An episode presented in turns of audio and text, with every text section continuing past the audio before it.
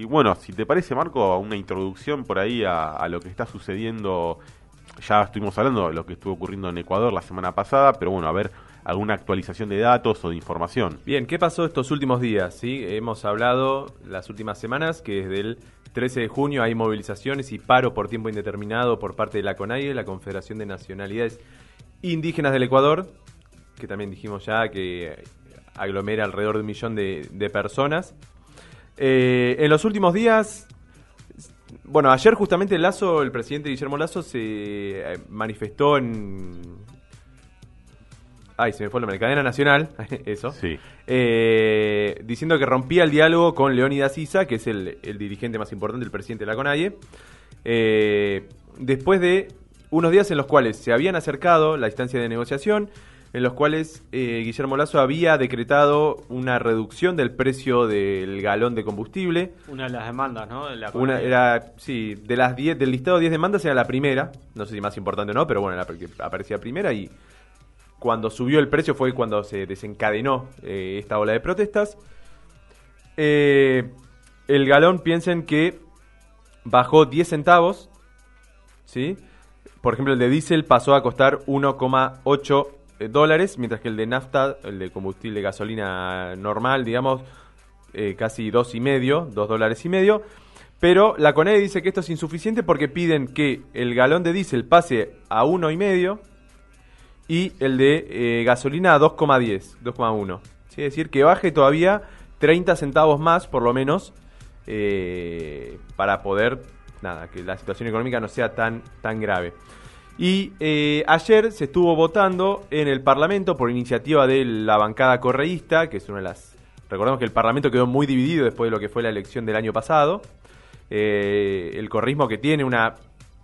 No mayor, digamos, la primera minoría, eh, presentó una moción para de, mm, correr a Guillermo Lazo del gobierno, pero no llegó a la cantidad de votos necesarios, necesitaba 92 de los 137 parlamentarios que votaron a favor, votaron 80 positivamente, lo cual es un dato igual que es un número importante.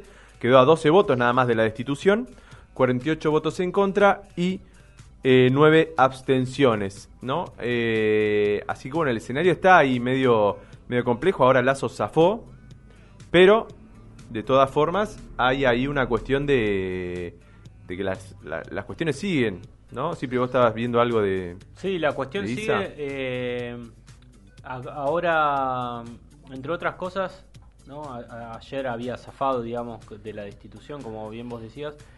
Eh, estaba viendo dos noticias. Eh, una que el presidente de la CONAI está, Leonidas Isa, dijo que teme por su vida, hasta que ya eh, durante el día de hoy recibió cuatro amenazas y entonces salió públicamente a denunciarlo. bueno, dijo literalmente, tengo temor por un atentado a mi vida y después que en cuatro provincias de Ecuador eh, se decretó el estado de excepción. Eh, en Imbabura, ahí en el norte del país, Azuay, hacia el sur, y Sucumbíos y Orellana en la Amazonía. Así que por 30 días eh, se renueva el estado de excepción en estas cuatro provincias. Bien, recordemos que ahí ya venía, incluso hasta hace unos días había, creo que eran seis estados en total los que tenían el estado de excepción, así que bueno, acá se si bien una de las cuestiones que que llegó al diálogo fue que se bajaran esa ese decreto digamos del estado de excepción, ahora sigue habiendo algunos estados con esas características porque hay varios cortes de ruta y todo tipo de cuestiones. Bueno, eh, bueno, me comunican por cucaracha que la tenemos al otro lado a Soledad Stuessel. Soledad, Hola, ¿qué tal? Eh, buenas noches, ¿cómo están? ¿Cómo anda Soledad? Te habla acá Andrés, está acá, me acompaña también Marco y Cipriano en De Gira Mundial. Te agradecemos muchas, eh, perdón, muchas gracias y te agradecemos por eh, participar en acá en el ciclo de Gira Mundial y bueno, conversar un poco sobre Ecuador. Acá Marco estaba comentando un poco la situación que se viene dando hace ya por lo menos dos semanas. Está todo bastante caldeado con la CONAI y yo por ahí, eh, Soledad, te quería hacer la primera pregunta, no sé si tiene que ver tanto con el conflicto en sí, sino más que nada cómo está la cuestión en la calle, cómo, cómo está el, ambiente, por decirlo de alguna manera, en, la calle, si está, está picante salir a la calle, salir a dar una vuelta, o está ahora todo un poco más eh, tranquilo. Bueno, bueno, antes que nada, muchas gracias por la invitación. Es un gusto estar acá con ustedes y hablar un poco de lo que está pasando actualmente en Ecuador. Que, bueno, como recién decías, ¿no? Hace 17 días que, bueno, que Ecuador está atravesando un paro nacional. Eh, estamos viviendo unos días muy, muy eh, convulsionados. Eh, ¿Por qué? Porque, bueno, para responder un poco a lo que me preguntaste, bueno, sí, las calles están eh, sumamente movilizadas, ¿no? Yo estoy ahora en la, ciudad de Quito, en la capital de Ecuador, eh, y como recién decía, es un paro nacional, es decir, 23 de las 24 provincias están en paro, ¿no? Que convocó en realidad, originalmente lo convocó la CONAIE, ¿no? Que es la, organización la Confederación de Organizaciones Indígenas, pero que después se fueron plegando al paro muchísimos actores sociales, desde sindicatos, trabajadores, estudiantes, eh, eh, artistas, eh, bueno, una, un sinnúmero, digamos, de actores sociales, por lo que ha vuelto mucho más complejo, digamos, el conflicto social. Y sí, eh, acá en Quito, por ejemplo, está absolutamente todo paralizado desde hace dos semanas que, bueno, no, no, hay, no hay escuelas, no las escuelas están cerradas, los comercios también. Salir, la gente está muy movilizada, como recién decía, no solo ya rebasó al movimiento indígena, ¿no? no es solo una cuestión de la CONAIE, sino que son diversos sectores los que están en la calle. Pero, claro, están en la calle con mucho miedo, ¿no? con mucho miedo por la represión, porque desde el segundo día que comenzó el paro, el gobierno de Lazo lo que hizo fue responder eh, con pura fuerza, represión y violencia institucional, ¿no? Al día de hoy, eh, para que se den una idea, ¿no? De lo, de lo convulsionado que está al día de hoy, eh, el paro ya tiene siete fallecidos, o sea, hay siete personas que murieron por, eh, por la represión del Estado, entre ellos se incluyen dos niños. Hay más de 80 detenidos, o sea, presos políticos detenidos ilegalmente y más de 300 personas heridas, ¿no? Para que nos demos cuenta, digamos, de la envergadura que está teniendo la respuesta violenta y represiva por parte del Estado. Terrible. Eh, respecto a eso, eh, hace un rato salió un pronunciamiento donde hay distintos ex jefes de Estado, no sé, como Dilma Rousseff, Fernando Lugo, Evo Morales, denunciando justamente la desaparición de personas, el exceso represivo que hay en las calles de Ecuador. Y eh, yo te quería preguntar, porque el miércoles pasado en el programa comentábamos un comunicado que había salido desde el ejército ecuatoriano que decían que ellos no iban a permitir, digamos, este clima desestabilizador, como lo habían llamado. Eh, ¿Hay posibilidad de que se impliquen también los militares eh, en la represión callejera? Bueno, mira, no solo que hay posibilidad, sino que ya está sucediendo eso, ¿sí? Mira, para comentar un poco cómo fue la cronología de los, de los hechos, ¿no? Ya la, el segundo día de paro, detuvieron de forma ilegal, que en, estricto rigor fue un secuestro al máximo dirigente de la CONAIE, que es Leonidas Isa. Durante 24 horas, Isa estuvo desaparecido, no se sabía su paradero, ¿no?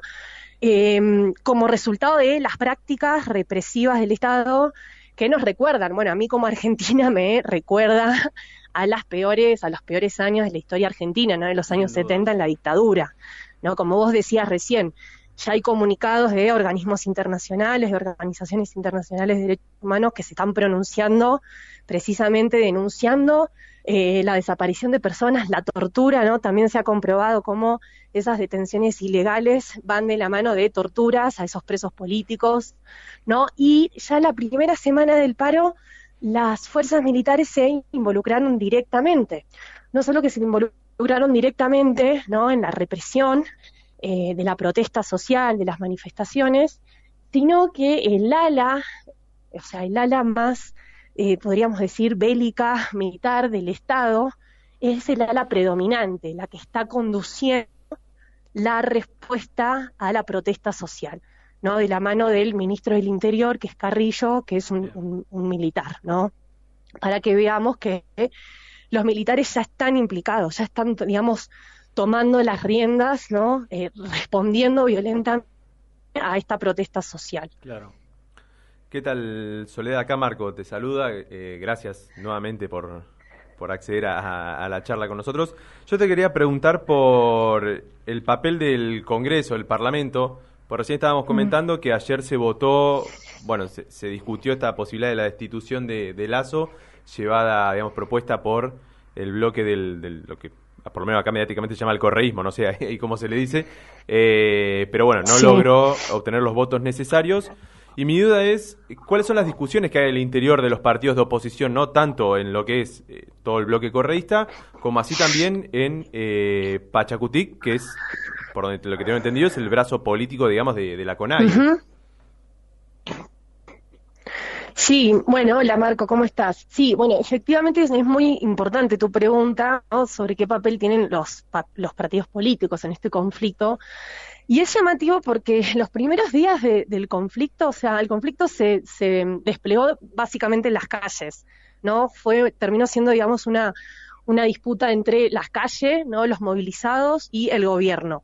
Y los partidos políticos, digamos, brillaron por su ausencia. Hasta que, claro, cuando la escalada de violencia represiva de parte, de parte del gobierno de Lazo llegó a un punto ya máximo, ahí es cuando intervinieron las distintas bancadas de los partidos políticos para, digamos, tratar de tramitar el, conflicto por medio de las vías institucionales, ¿no? Por medio del Parlamento, de la Asamblea, como se llama acá en Ecuador, ¿no? Pero claro, eso se activó muy tarde, ¿no? Se, activaron, comenzaron, digamos, a eh, participar los partidos políticos, ¿no? Eh, públicamente eh, para tramitar el conflicto y en realidad el partido político que comenzó, digamos, a tener una cara visible fue el partido de Correa, que es se llama UNES, ¿sí? Unión por la Esperanza.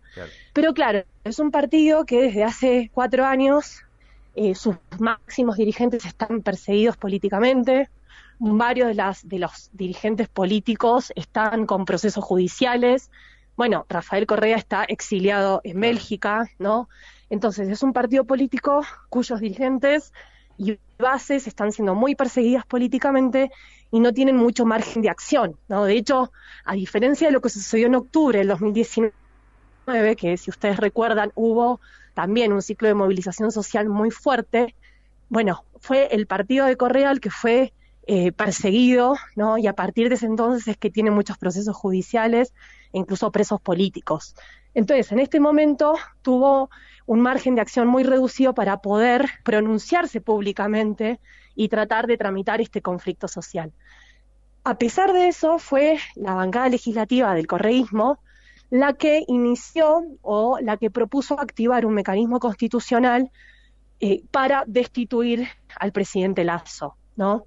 Como vos decís, Marco, bueno, ayer fue la, la votación en la Asamblea, en el Congreso, y se requerían 92 votos y solo, bueno, digo solo, en realidad no es solo, pero bueno, se obtuvieron 80 votos y no llegaron, digamos, los votos para destituir al presidente Lazo. Eh, entonces, ese, ese era un escenario posible, ¿no? Y yo considero, desde mi punto de vista, que era un escenario eh, que activaba, digamos, una vía democrática para resolver este conflicto. Porque ahora el escenario que queda, ¿no? Ahora, una vez que no prosperó la destitución presidencial, yo creo que el escenario eh, que se avecina es de una movilización social más intensa. ¿sí? El movimiento indígena y los otros actores sociales dijeron que iban a continuar con el paro y lo que se avecina me parece es un escenario de una escalada de represión y de violencia mucho más fuerte. Claro, yo eh, justamente eso te quería preguntar, porque hace un rato también leíamos a declaraciones de Leónidas Isa diciendo que estaba temiendo por su vida al tiempo que se imponía el estado de excepción en cuatro provincias por 30 días. Entonces, digamos, eh, hay todo un retroceso. Mi pregunta justamente iba a ver, eh, era si veías posibilidad de que haya, que se retome el diálogo y que se encuentre una solución pacífica a este conflicto. Bueno, eh, ya supongo que me vas a decir que no. Sí, Lamentablemente yo no soy muy optimista, ¿no? Con una forma, digamos, de resolución democrática, porque precisamente el movimiento indígena viene pidiendo diálogo con el gobierno nacional desde hace un año, cuando asumió Lazo la presidencia. El gobierno nunca quiso dialogar, nunca. O sea, el gobierno es un gobierno no de derecha, con una agenda neoliberal bien clara, ¿no? Em, y nunca quiso dialogar con el movimiento indígena, que lo que le está planteando, lo que está reclamando es una agenda de 10 puntos que básicamente yo los definiría como eh, una agenda eh, perdón, antineoliberal, ¿sí? que discute, que cuestiona el neoliberalismo. Entonces, realmente el gobierno no ha querido nunca dialogar, nunca se ha querido sentar en una mesa de negociación con el movimiento indígena. Eh, el sábado comenzó un diálogo, pero que rápidamente fue clausurado por el propio Lazo, ¿no? Eh, Lazo aprovechó eh, una, una, mm, el, fallecimiento de un militar en un, en un vale, llaman, ¿no? Un enfrentamiento que hubo a la madrugada en una provincia de la Amazonía ecuatoriana, donde en realidad fueron los militares a reprimir a las comunidades y en esa, en esa, en ese acto violento un militar falleció y Lazo, el presidente, digamos, se agarró de ese acontecimiento para anunciar que ya no iba a dialogar más con un movimiento que es eh, violento, terrorista, golpista, ¿no? Porque ese es el encuadre político mediático, ¿no? aupado por los medios de comunicación privados hegemónicos sobre la protesta, ¿no? que es una protesta eh, eh, financiada por el correísmo, por el, narcocorreísmo, por los terroristas que son los indígenas, ¿no? Entonces, em, a partir de ahí se rompió el diálogo, entonces por eso yo lo que avisoro es un escenario de mayor confrontación y de una respuesta eh, aún estatal aún más represiva. Claro, ahí Lazo, digamos, está apostando a, quebrar a estas organizaciones, apuesta todo a, la, represión. En este contexto, ¿qué posibilidad de articulación hay, por ejemplo, entre el correísmo y las organizaciones indígenas agrupadas en la CONAIE? Sobre todo pensando que en su momento, cuando Correa estaba en el poder, eran eh, también estaban enfrentadas o tenían contrapuntos. Sí, bueno, a ver, como vos decís, yo, coincido en que el gobierno está apostando a una estrategia de desgaste, ¿no? Considerando que, claro, ya vamos 17 días de paro, eso implica que el movimiento indígena no se traslada desde sus comunidades, desde otras provincias hasta Quito, hasta la capital, lo cual implica toda una logística ¿no? de, recursos. ¿no? De hecho, las universidades han tenido un rol muy importante porque funcionaron como centros de acopio y de acogida y de refugio para todas las personas movilizadas en la capital, ¿sí? Entonces, el gobierno está apostando a esa estrategia de desgaste, desgaste, ¿no? Em, entonces, lo que queda es un, es, eh, em, digamos, siendo optimista, lo que quedaría es una articulación, digamos, social política de tanto el movimiento del movimiento indígena con otros actores sociales y políticos como eh, no más ligados al campo popular, al progresismo. En ese caso sería UNES, ¿no? Y sería el correísmo pero realmente hay una grieta acá en Ecuador, hay una grieta que, que, se ha, digamos, ha surgido desde hace varios años, cuando Correa era presidente de Ecuador, entre el movimiento indígena y el correísmo, ¿no? Es una grieta político-ideológica que yo no, no veo, digamos, indicios de eh, acercamientos, ¿sí? Eh, entonces, realmente está muy complicada esa articulación en el campo popular, ¿no? Porque em, eh, se quiera o no, digamos, el correísmo sigue siendo una identidad política muy fuerte, ¿no? Una identidad política que, que sigue, digamos, em, como delineando el campo político, ¿no? Ecuatoriano. Y acá me, gustaría hacer foco en eso por ahí dos minutos nada más. Eh, ¿Qué pesos, si es que lo sigue teniendo, la figura de, Correa mantiene en eh, ahí en Ecuador? ¿no? Pues bueno, él está en Bélgica, todo el tiempo, yo lo sigo en Twitter y está todo el tiempo hablando, digamos, sobre la situación en Ecuador y sube videos explicando por qué habría que destituir a Lazo y todo este tipo de cuestiones. Pero digo, en dentro de Ecuador, su figura sigue convocando, sigue siendo por ahí representativa de amplio sector de la población o también hay otros dirigentes importantes del correísmo que asoman con otras voces, con otras perspectivas de, no sé, cómo tratar esta, este contexto tan difícil.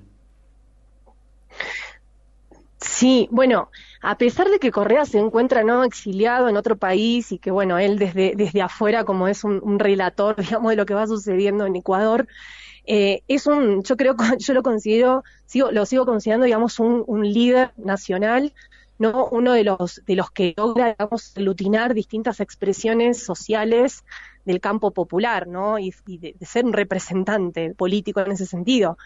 Recordemos que el año pasado hubo elecciones en Ecuador ¿no? Eh, en las cuales, bueno, ganó Guillermo Lazo en segunda vuelta, pero que el candidato de Correa, que fue Andrés Arauz, estuvo muy cerca, digamos, de ganar las elecciones, ¿no? Y ese caudal de votos que obtuvo Andrés Arauz el año pasado eh, básicamente responden a Rafael Correa, ¿no? O sea, hoy podríamos decir que Rafael Correa sigue teniendo alrededor de un 30 o un 35% de, de una base social electoral muy fuerte, ¿no? Para que tengamos en cuenta que sigue teniendo una influencia predominante en Ecuador. Eh, yo creo que ahora, con, en el marco de este paro nacional, sí están surgiendo otras voces, otros eh, posibles, digamos, líderes, representantes del campo popular, como es Leonidas Sisa, ¿no? Leonidas Sisa es eh, el, presidente de la CONAI, indígena, rep representante ¿no? de las organizaciones indígenas, y que se está colocando como un representante a nivel nacional. ¿No? que le puede llegar a disputar ese, ese liderazgo a Correa. Pero yo creo que sí, que, que Correa y el correísmo sigue siendo una identidad, eh, digamos, política fuerte, pero que claro, está muy, eh, digamos, constreñida, tiene un margen de acción muy limitado por esto que yo comentaba, ¿no? Porque acá en, en Ecuador, ¿no? Así como, por ejemplo, en Argentina el antiperonismo o el antikirchnerismo es muy fuerte, bueno, el anticorreísmo también, claro, claro. ¿no? En Ecuador se ha convertido, desde mi punto de vista, en una identidad política eh, con, gravitante, ¿sí? Sí, de hecho, bueno, en la segunda vuelta de la elección del año pasado, eh, el tercer candidato que quedó ahí nomás, eh, Yacu Pérez, de hecho, fue bastante ambiguo y hasta por momentos como más acercándose hacia la postura de Lazo que bancando a Arauz. Y en ese sentido te quería preguntar lo último por, por mi parte es si la figura de Yacu Pérez eh, nada, ¿tiene algún peso en toda esta situación o en realidad el centro de la, de la escena está tomada, por decirlo de una manera, por eh, Leónidas Sisa? Bueno, a ver, es muy interesante lo que preguntas. Primero, una cosa con respecto a las elecciones del año pasado. Bueno, el movimiento indígena públicamente y explícitamente, digamos, o buena parte, votó por Guillermo Lazo, claro. ¿no? A partir de esto que yo decía, de este anticorreísmo, ¿no? Con tal de que no llegue otra vez el correísmo al poder, bueno, votamos por un banquero, ¿no? Claro. Con las consecuencias que está teniendo hoy en día en Ecuador, ¿sí? Eh, eso por un lado. Y después, también hay que, hay que pensar que al interior del movimiento indígena hay distintas disputas, ¿no? Hay disputas de representación y por liderazgos. De hecho, la posición de Leonidas Sisa es una posición, digamos, más radical dentro del movimiento indígena para disputarle el liderazgo a Yacu Pérez, ¿sí? Claro. Eh, entonces, a, también hay que entender todo lo que está sucediendo en términos de, de, esta protesta, digamos, de este conflicto social, también hay que verlo, digamos, a la luz eh, de lo que pasa al interior del movimiento indígena, ¿no? De esta disputa entre liderazgos eh, y dentro de las organizaciones indígenas, ¿no? Clarísimo. Bien. Bueno, ya son las 10. Sí, son las 10, así que uh, gracias por esta breve entrevista y muy iluminadora no, respecto muy buena, muy buena, a, clara. a, a, las internas estas que hay también Gracias. En, en, Ecuador. Gracias a ustedes, me quedaría horas hablando, pero bueno, ya, ya bueno, llegamos ya, al final. Ya, eh, en algún otro bueno, momento te volveremos a contactar, espero, eh, ojalá por algo un poco más alegre, pero sí. bueno... Eh, Quedará, que... Sí, en otro escenario, ¿no? Sí, sí, sí. Para, para, pendiente. Para hablar sobre el armado político de, para las próximas elecciones de Rafael Correa, ojalá se dé. Bueno, vamos a ver. Bueno, bueno dale, verdad, ahí, muchísimas gracias. Ahí quedo, quedo a disposición y, y, volvemos a hablar. Un abrazo, gracias por la invitación. Dale, abrazo grande, Soledad, gracias. Gran entrevista. Gran eh, entrevista. Antes de irnos, déjame mandarle un saludo acá, un radio escucha que nos escribe. Hola, ¿cómo andan mis amigos? Acá en el barrio El Retiro, sin luz, se corta todas las noches. Saludos, Fernando. Un drama que yo uh. vivo, vivo ¿Para siempre, qué habló de la luz, Fernando, no? Toda nuestra que, contención, nuestro apoyo. Sí, sí, Fernando, acá. un gran abrazo, gracias por escribir y te entiendo perfectamente porque padezco lo mismo en, en Tolosa. Bien. Un saludo a Es la, un problema a, así a de, de, Sí, de toda la ciudad. Voy a revisar, ¿les parece, por las dudas, si hay alguna más... Eh, alguna, ¿Alguna, respuesta, alguna más? respuesta más? Nos queremos ir, Andy. Bueno, pero... Pará, pero mira si algún oyente puso algo, hay que hacerle... No, ningún oyente puso nada. Por eso. Así o sea, que, también bueno, se querían ir. Cerramos el programa. Guille, gracias por aguantarnos siempre a estos tres monos que están del otro lado. Muchas gracias a la audiencia por bancar. Acuérdense, cafecito. Y nos vemos la semana que viene con más de Gira Mundial. Dale. Chao.